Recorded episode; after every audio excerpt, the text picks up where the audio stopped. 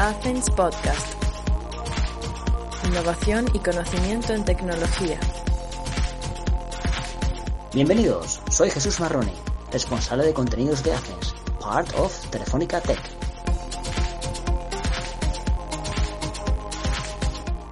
Estamos con Ches Vilar, cofundador y CTO de Punk Visual Studio. Buenos días. Primero que nada, háblanos sobre tu infancia, estudios y tu vida laboral. Uf, mi infancia. Bueno, yo nací en Barcelona, estudié, bueno, yo quería estudiar eh, imagen y sonido, pero en aquella época eh, era complicado, había solo una escuela en Barcelona. Total, que acabé haciendo electrónica, telecomunicaciones. Y bueno, nunca terminé los estudios porque enseguida me puse a trabajar y bueno, y a trastear con ordenadores, básicamente, a trastear. Entonces, pues yo crecí eh, manejando programas de, de, gráficos por ordenador y de 3D, cuando el 3D prácticamente hacía esferas, cubos y, bueno, figuras eh, primitivas y poca cosa más. ¿Vale? Con unos ordenadores que se llamaban Amiga. Estamos hablando del 89, mm. bueno, finales de los 80, principios de los 90.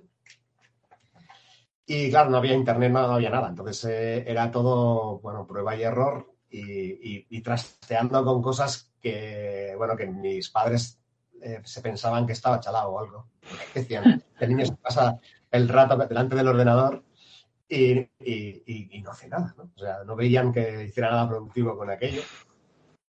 Pero bueno, poco a poco, pues, eh, bueno, empecé a trabajar, bueno, hice el servicio militar, obligatorio en aquella época, y cuando volví del servicio militar entré a trabajar en una empresa que arreglaban fotocopiadoras, básicamente.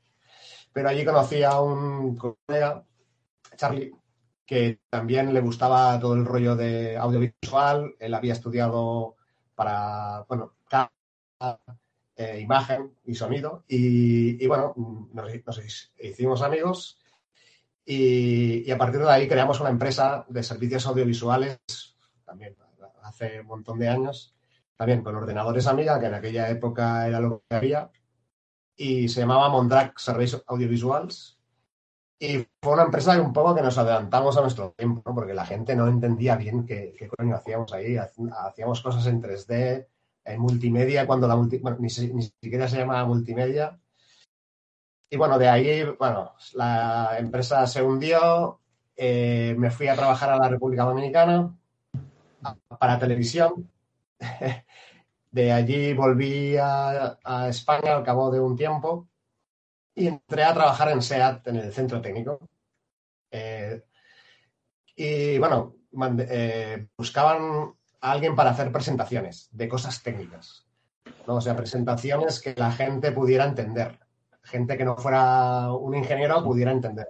Mm. Entonces, bueno, eh, hice una entrevista y me contrataron allí y empecé a hacer presentaciones de la, de la parte de simulación en SEAT en aquella época se hacían simulaciones de todo, de, de, test, de simulaciones de aerodinámica, de cómo era la, rigidez de la carrocería. Entonces yo tenía que coger todos esos datos y ponerlos en bonito en una presentación.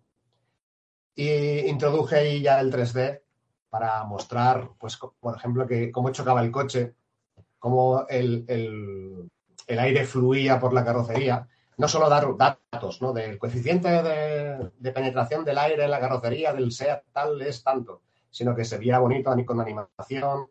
Bueno, al final acabé haciendo un montón de vídeos eh, para, a nivel interno y también esos vídeos luego se mostraban en los salones del automóvil.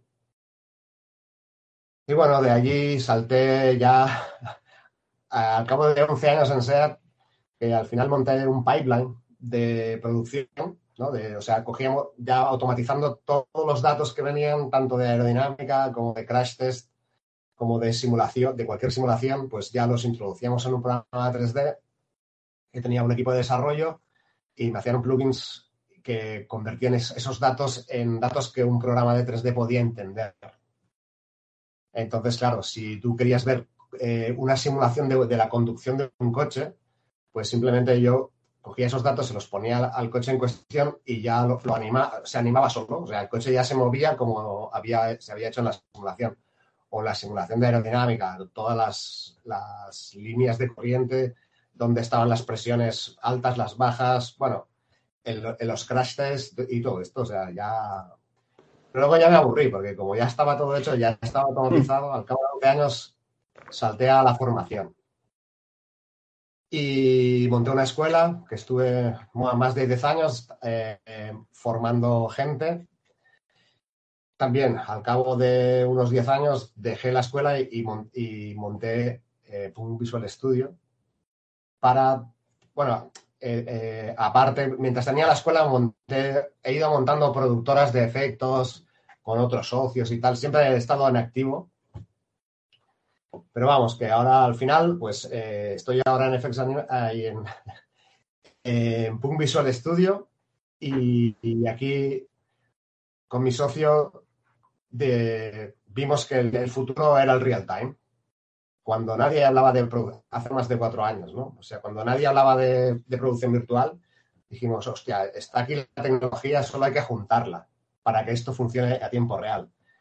Con motores de videojuego y, con sistemas de tracking que, cada vez eran más asequibles. Con lo cual, pues montamos una empresa y para desarrollar un sistema de producción virtual desde nuestro punto de vista, desde el punto de vista de alguien que ha trabajado en efectos visuales y, en cine, televisión, publicidad, en, ingeniería.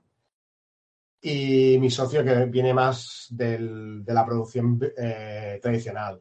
Él ha sido guionista, director, eh, productor, con lo cual pues juntamos los dos mundos y hemos creado una herramienta que satisface tanto a los de 3D y efectos visuales como a, los productores y a los directores, básicamente. Sí, resumiendo mi vida, a grosso mm. modo.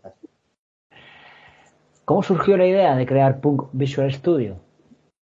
Eh, lo de Punk Visual es porque yo tengo una banda de rock, de punk rock, de punk rock, mm.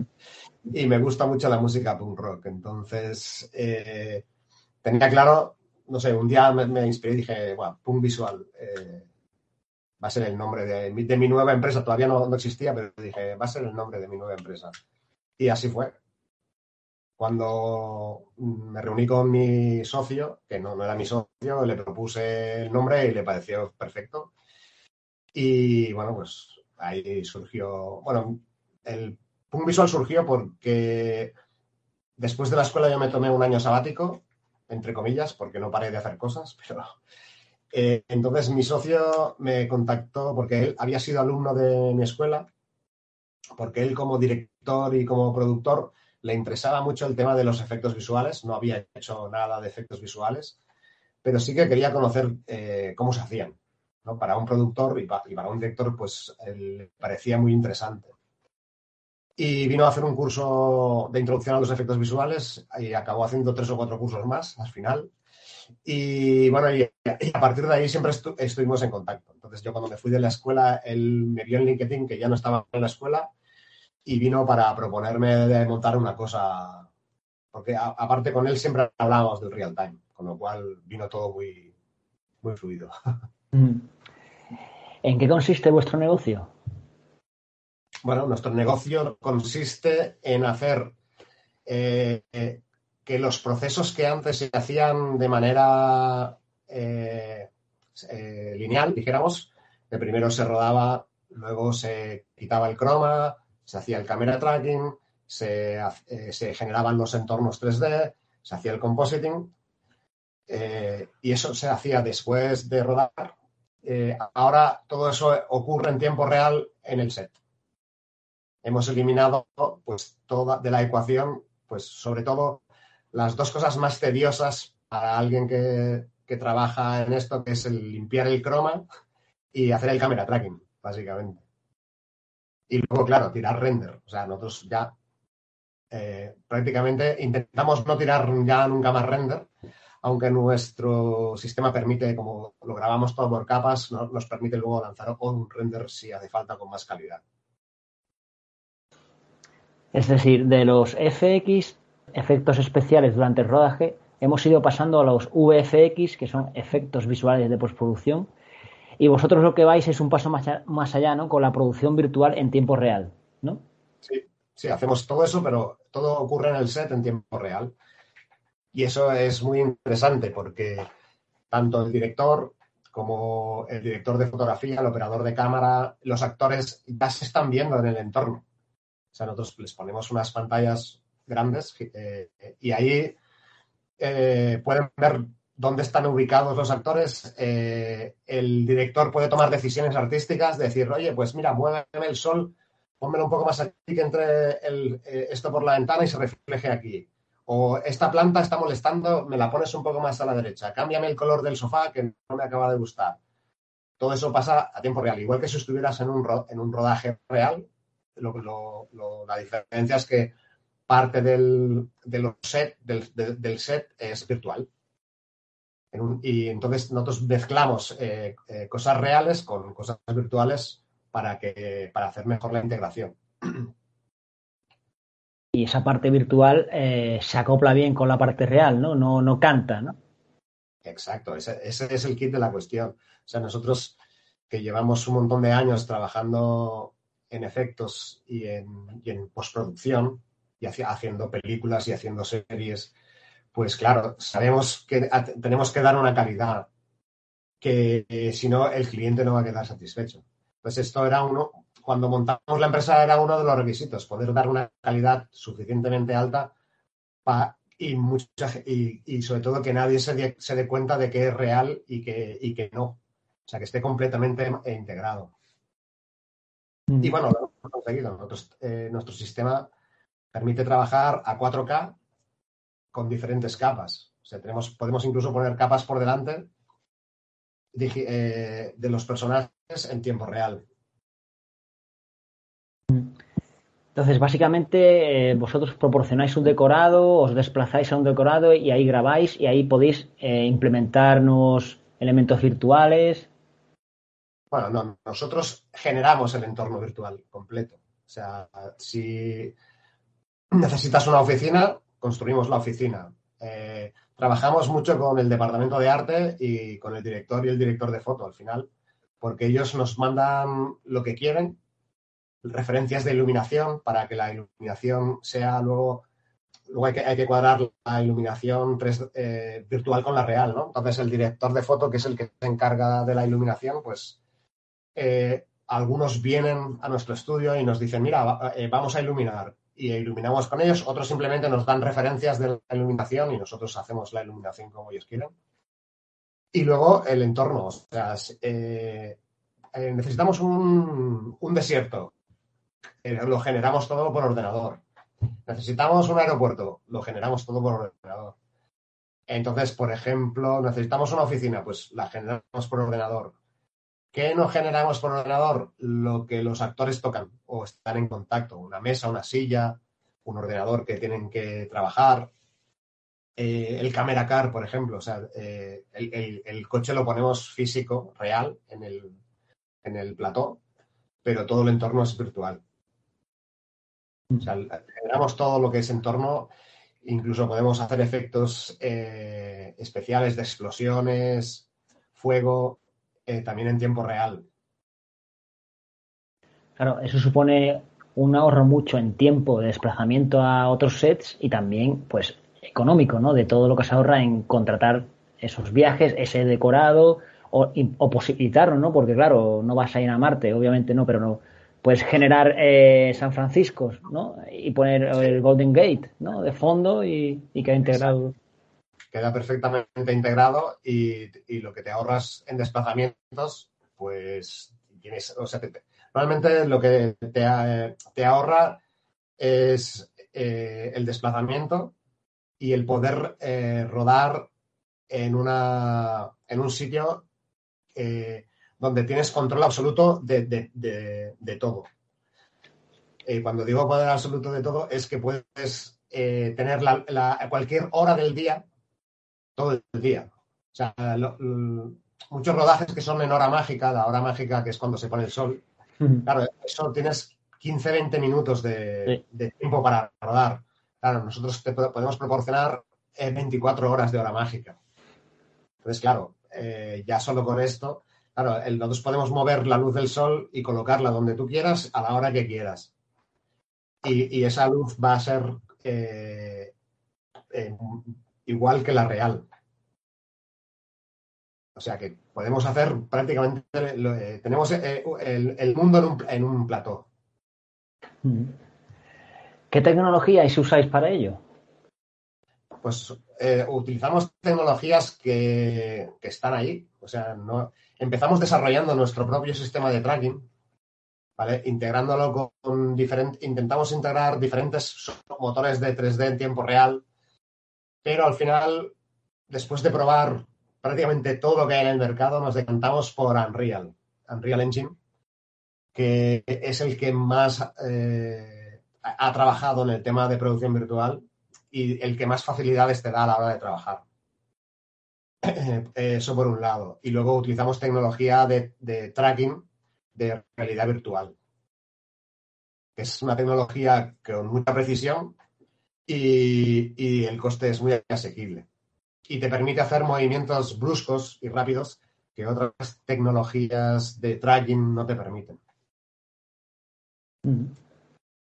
Básicamente, ¿eh? es, eh, utilizamos Blender para todo lo que es el, modelado y el texturizado de los entornos, luego Unreal para el real time y luego DaVinci, Resolve y Fusion para el compositing y el montaje final. Eso básicamente es el pipeline de producción. ¿Cuál es el proceso y las fases desde que os plantean un proyecto hasta que lo entregáis? Bueno, nosotros tenemos dos tipos de proyectos que solemos trabajar. Eh, los proyectos donde hacemos absolutamente todo y los proyectos que nos encargan donde, por ejemplo, una, empresa de efectos visuales eh, nos encarga pues eh, algo muy concreto, pero ellos hacen todo el desarrollo de, del entorno. Y luego les, da, les damos simplemente el, el metraje por capas, el camera tracking y eh, el mapa de distorsión del lente y, hacen la composición. O eso es, un, escenario. El otro es el que hacemos desde, desde la idea. Eh, hacemos un storyboard, hacemos unos concept art para ver los entornos, generamos los entornos, eh, rodamos, hacemos los efectos, integramos, bueno, hacemos todo y le damos al cliente el proyecto de llaves en mano, o sea, cerrado. Eh, ¿Cuál es el perfil de vuestros clientes? Bueno, pues tenemos clientes desde películas y series de cine y de televisión eh, hasta el cliente que necesita hacer eh, una, un evento online por ejemplo, que ahora estamos en esto, en un, eh, evento online donde todo pasa en un set virtual y se retransmite eh, a través de Internet. Dijéramos, pues unas charlas de, de, ingenieros, por decir eh, algo que hemos hecho. O sea, es un. ellos nos dicen queremos un plato virtual eh, de mucha fantasía. Y entonces todo eso se retransmite, por ejemplo, en tiempo real eh, por Internet, para todo el mundo. O para los empleados o para, mm, para clientes específicos. esto es algo que hasta ahora pues nadie hacía y ahora con pandemia mucha gente en vez de montar un evento presencial montan eventos virtuales. Pues, desde películas y series hasta eventos virtuales. Estamos haciendo de todo. ¿Se han interesado marcas o, productoras conocidas por vuestros servicios? Sí, sí, sí. Bueno, hemos estado hablando con Disney y con Legendary Pictures, por, decir dos de las más gordas. Sí, Disney nosotros estamos viendo de Mandalorian, que es espectacular, y ahí hay mucho trabajo ahí. es otro tipo de producción virtual, que es con LED, que es el, dijéramos, eh, producción virtual la puedes hacer con pantallas LED o la puedes hacer como nosotros con croma, ¿no? Que hay, eh, todo tiene sus ventajas y sus inconvenientes. Nosotros preferimos el croma porque tienes más flexibilidad y puedes hacer muchas más cosas que con el LED. ¿Cómo captáis nuevos clientes? Bueno, por la verdad es que yo me, dedico a la parte técnica de la empresa. Mi socio Demian es el que se encarga más de, estar en contacto con los clientes. Pero vamos, al final llevamos tanto tiempo en este sector que conocemos a un montón de gente. En, muchos proyectos llegan porque ya nos conocen, de, llevar tantos años, ¿no? Otros también porque buscan por internet, ven eh, cosas de producción virtual y buscan quién lo hace en España. Entonces hay muy poca gente en España que haga esto. Poquísimo, vaya.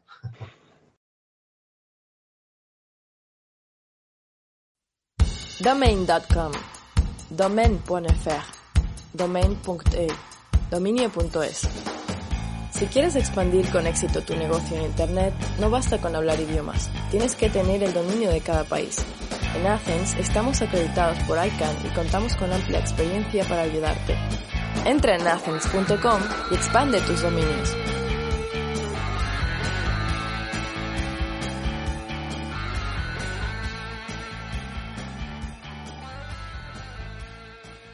¿Cuál es la filosofía de vuestra empresa y qué buscáis en vuestros empleados?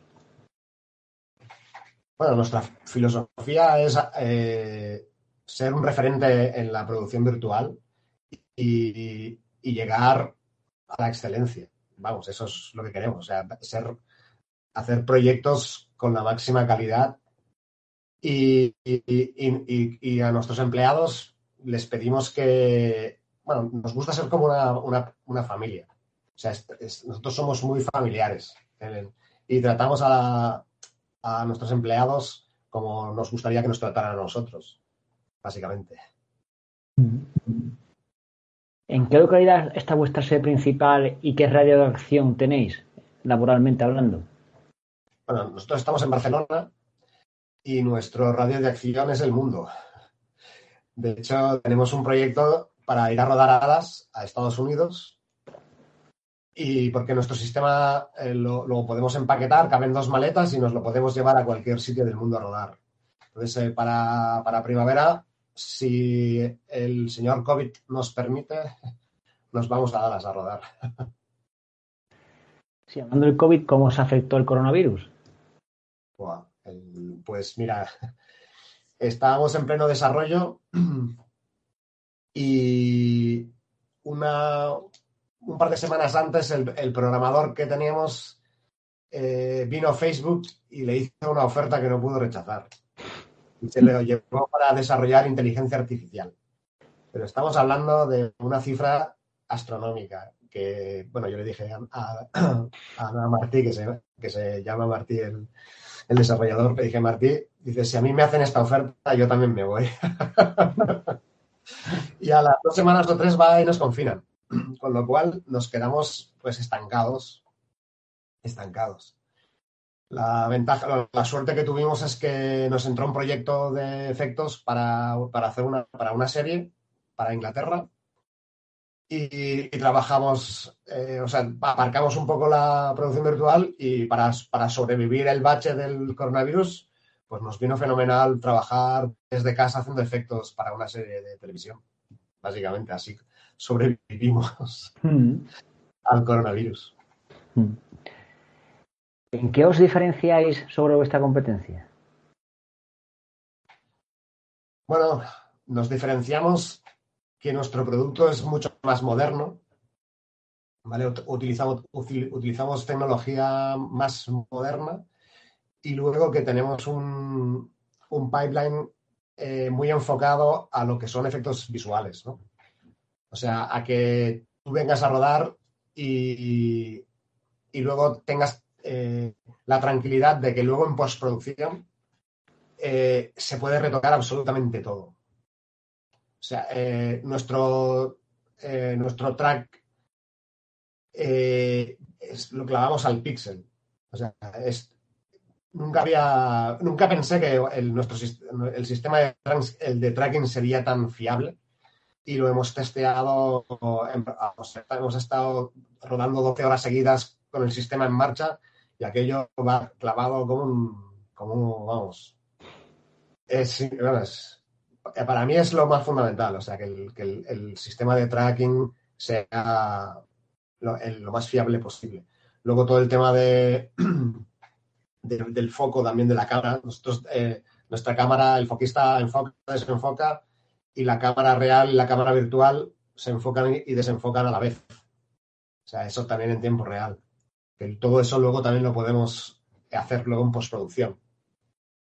Pero vamos, tenerlo en el set y que la experiencia, un poco es la experiencia en el set sea prácticamente igual o, lo más parecido a rodar en real, para mí eso es una de nuestras, nuestros fuertes. ¿Qué os dicen los directores y los actores cuando ven vuestro producto funcionando? Que lo quieren, que quieren trabajar ya con esto. sí, sí, de, de hecho, hubo un, director que nos llamó y dijo, quiero ser el primero en hacer una película 100% con, con un sistema de estos. Y le dijimos, bueno, quizás 100% eh, no hace falta. Pero sí, sí, se vino arriba. Mm. Muchísima gente, sobre todo gente joven, directores jóvenes que quieren probarlo. Claro. A los directores antiguos como que les cuesta más, de, lo ven un poco ciencia ficción, pero la gente joven enseguida lo pilla. Vale, yo quiero esto. Me da más libertad, puedo hacer más cosas. Ya, solo con eso. O sea, por el mismo, con el mismo presupuesto puedes hacer más cosas, con lo cual, o cosas imposibles. Sí, sí, bueno. A veces hay cosas tan tontas como rodar en un aeropuerto, que es muy, muy, muy complicado y muy difícil y muy caro. Y, hombre, sí, y igual por presupuesto no puedes ir a rodar al aeropuerto. Tienes que cambiar el guion y con nuestro sistema lo, puedes rodar igual de fácil que rodar, eh, que rodar una oficina, vaya. Lo mismo. Pero también lo que, lo que permite nuestro sistema es eh, rodar muchas localizaciones en un mismo día. Nosotros hemos logrado rodar hasta ocho localizaciones en un mismo día. Eh, Simplemente eh, se, tarda más en, en, setear la luz que nosotros en cambiar todo, todo el entorno. O sea, es fantástico. Imagínate un rodaje que tienes eh, eh, hall de hotel, habitación de hotel, luego tienes el aeropuerto, luego tienes la playa. Claro, estoy rápida, tranquilamente son tres días de rodaje, porque te tienes que ir desplazando a localizaciones. Claro, si, te lo, puedes quitar de encima en un día de rodaje o en una mañana, es, fenomenal. Sí, el cine, curiosamente, siempre eh, ha incorporado las novedades tecnológicas, pero siempre se ha llevado mal con la tecnología, ¿no? Pues yo recuerdo, por ejemplo, eh, bueno, la película Tron del año 82, que leí que no le dieron el Oscar a los efectos especiales porque había usado ordenador. en la época, y ahora un poco lo mismo cuentan, ¿no? Los, directores, estos más longevos, pues no quieren esta realidad, los jóvenes se lanzan a por ella. Pero bueno, esto siempre, siempre ha pasado así, siempre ha pasado así. Al principio, cuando salió el CAT, la gente era reticente ¿no? a, a hacer proyectos de ingeniería con un ordenador. Pero si nosotros dibujamos con el tiralíneas y, y la mesa de dibujo, ¿no? Y los arquitectos igual. Y ahora, ahora dile a un arquitecto que tiene que volver a, dibujar a papel. Es, vamos. al principio siempre, cuando desconoces el medio, es, reticente. Luego ya, eh, cuando te metes, dices, hostia, no podría volver atrás. Mm. Es así. Sí, sí. ¿Puedes darnos alguna cifra de cómo ha crecido vuestro negocio en el último año? Facturación, clientes, proyectos. Bueno, pues es, que hemos, hemos pasado de 0 a 100. porque claro, estábamos, eh, justo terminamos el desarrollo en septiembre-octubre del 2021 y claro, mientras eh, estuvimos desarrollando prácticamente eh, hacíamos lo mínimo de, trabajos para sobrevivir. O sea, teníamos cosas para, hacíamos alguna cosilla para ir tirando, pero nos focalizábamos sobre todo en desarrollar todo el sistema, ¿no? Que esa era nuestra prioridad. Entonces, claro, de estar sobreviviendo ahora a tener proyectos de, un montón de cifras y es como, wow. Bueno, para eso hemos trabajado y para eso hemos invertido todos nuestros ahorros para llegar a este punto, ¿no? De, pasamos a no tener prácticamente nada a tener, ahora mismo tenemos dos proyectos muy gordos. ¿Cómo crees que evolucionará vuestro sector? Bueno, eh, yo creo que el, nuestro sector va, a, cada vez más a lo virtual. De hecho, todo el mundo va a lo virtual. Ahora ya eh, ha salido eh, Zuckerberg de Facebook diciendo que va a crear el metaverso y eso es, vamos, es todo va a ser virtual. Pero vamos, que el metaverso parece que lo haya inventado él, pero ya es, es una idea muy antigua. Ya existía el Second Life hace un montón de años y fue un fracaso, ¿no? Pero vamos, la tecnología ahora está a otro nivel. Está a otro nivel. De hecho, nosotros utilizamos eh, tecnología de realidad virtual. Eh, y cada vez los gráficos por ordenador es más difícil eh, distinguir si, lo que estás viendo es real o es virtual. bueno, que ya ha llegado, llega un momento que ya ya no, a veces incluso ves eh, juegos de ordenador que ves a gente jugando y dices, ostras, pero es que es súper real. Entonces, claro, ya la tecnología está aquí, está aquí. El problema es si, los, los, mineros de, criptomonedas nos van a dejar eh, tarjetas gráficas para poder trabajar, que esa es la, ese es eh, otro lastre que tenemos. no, no hay tarjetas gráficas. bueno, tenéis que convencerles de que inviertan esos bitcoins en vosotros. Ya. Eso. ¿Y entonces tenéis planteado algún día rodar en el metaverso? Es que rodar en es que prácticamente es lo que hacemos nosotros, rodar en un metaverso. Mm. Sí, sí, es así. ¿Cuáles son vuestros próximos retos?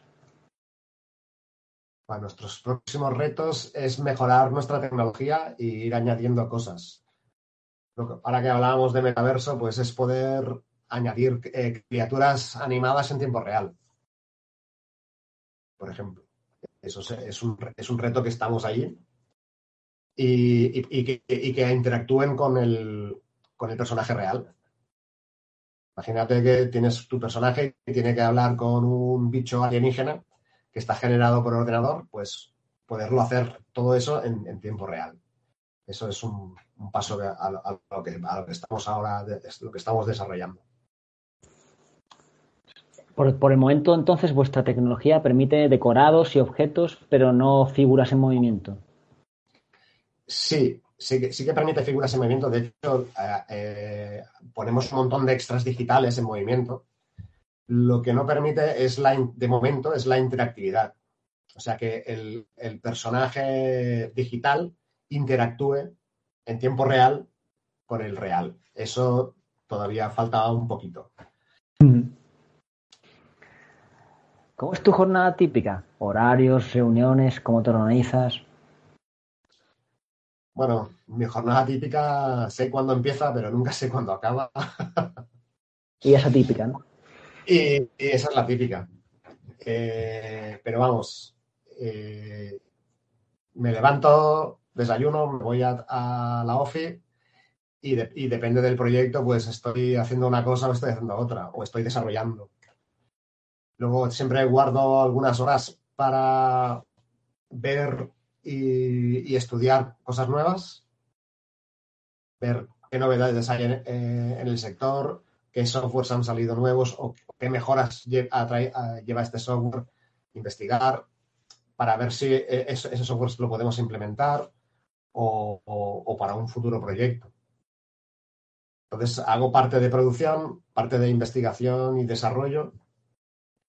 Y, también hablo con clientes, hago, bueno, hago un poco de todo. Ahora mismo cualquier cosa que toque hacer, la hago. ¿Tienes algunos trucos para mejorar la productividad? Yo a, trabajo a mi manera, ¿vale? Y a veces lo que sí hago es eh, cosa que me interesa y que veo eh, o le saco una foto, la guardo para, si ahora no tengo tiempo, para mirármelo después. Sea, eh, o sea, veo algo, yo estoy haciendo una cosa, pero me aparece algo, un anuncio de alguna cosa que, que me digo, uy, esto puede ser interesante. O sea, no voy a mirarlo directamente, sino que lo guardo para luego. Y cuando tengo tiempo, tengo unas horas para coger todo eso que he ido guardando y, revisarlo. A ver esto qué tal. Ah, mira, pues esto es interesante, esto lo descarto. Y, organizo todo, intento organizarlo todo de la manera más eh, eficaz posible. También. O sea, cuanto más fácil, mejor. Y cuanto más, menos tiempo me requiere hacer una tarea, mejor. Entonces, suelo organizar las cosas de manera que me ocupen el menor tiempo posible y, para dedicarle el, mayor tiempo posible a lo que, a lo que requiero. ¿Alguna anécdota que recuerdes sobre los rodajes? Mira, en un rodaje de un videoclip, eh, si me escucha la directora de foto me va a odiar, pero eh, llegamos, eh, yo supervisaba los efectos de, de, los planos de la moto y entonces los planos era una chica que iba en moto por las calles de Tokio, ¿vale? Entonces se rodaba todo en croma y el director quería que la moto pues pasara, era, la referencia que nos dio era, fue la película de Akira, mm. ¿vale?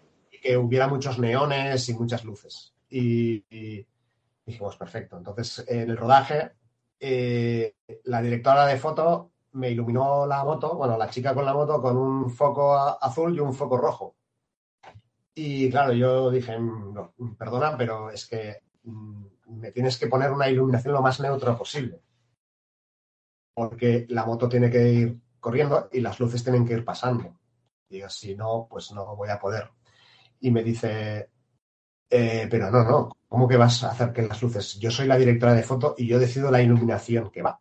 Y le digo, ya, pero yo soy el supervisor de efectos y mi tarea, si tú me pones una luz azul y roja, mi, tarea va a ser intentar quitar esa luz roja y esa luz azul y hacer que parezca que no están, con lo cual me va a costar un montón de trabajo y, luego tengo que animar las luces. O sea, la iluminación al final la, voy a, tener que acabar haciendo yo. Y la mujer se enfadó muchísimo y me dijo que aquí me quedaba y se fue del plató. Y me, y me quedé yo. Pero bueno, como ya llevaba muchos años, ya eh, y el gaffer y le dije, mira, necesito una iluminación lo más neutra posible.